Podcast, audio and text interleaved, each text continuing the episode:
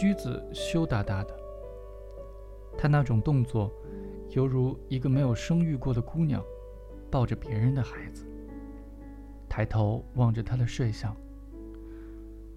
过了半天，岛村蓦地冒出一句：“你是个好姑娘啊。”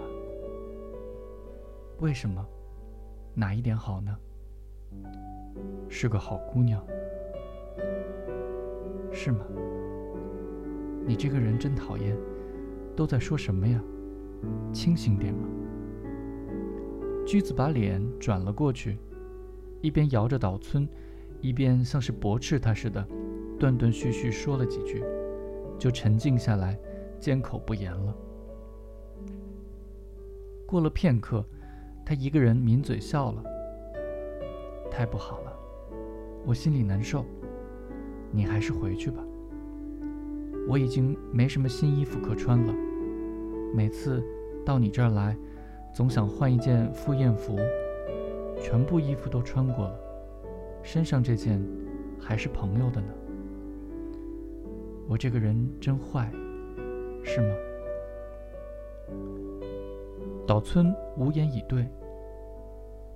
这样的姑娘，有哪一点好呢？驹子有点哽咽了。头一回见你时，感到你这个人讨厌。哪有人讲话像你这样冒失的？我当时觉得你真讨厌呢。岛村点了点头。哟，这件事我一直没说，你明白吗？事情发展到让女人说这种话，不就完蛋了吗？这倒无所谓，是吗？驹子在回顾自己的过去似的，长时间沉默不语。一个女人对生存的渴望，亲切地传到了岛村身上。你是个好女人，怎么个好法？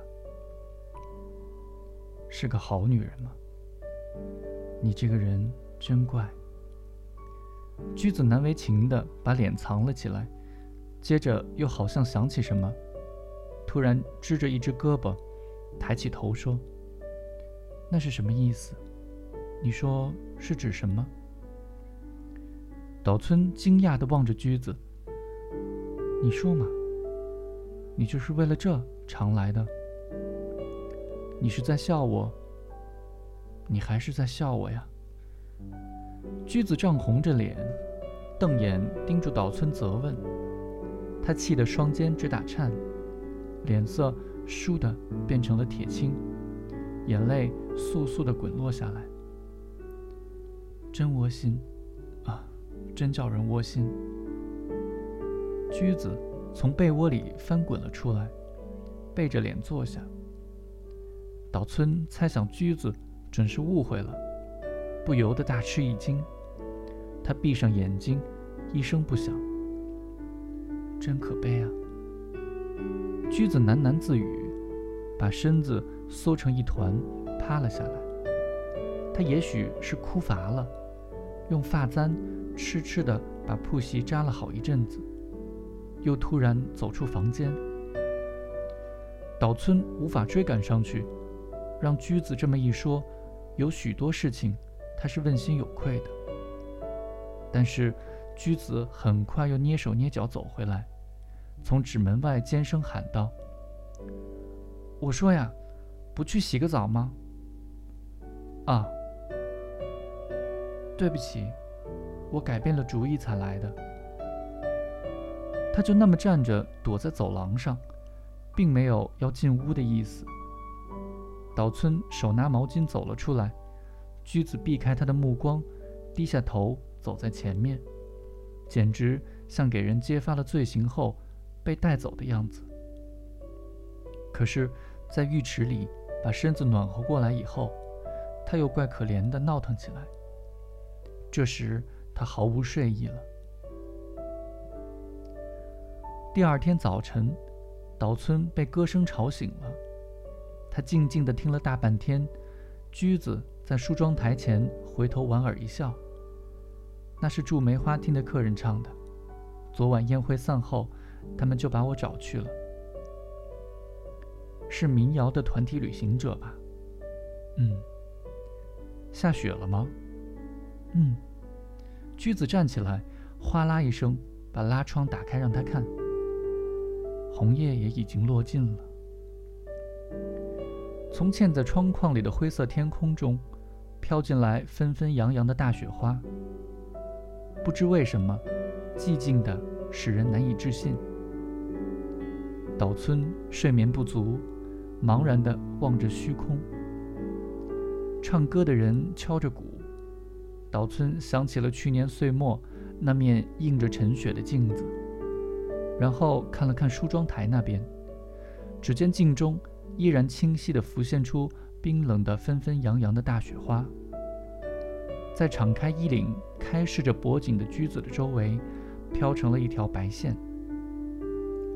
驹子的肌肤像刚洗过一样洁净，简直难以相信，他为了岛村一句无意中的话，竟产生了这样的误解。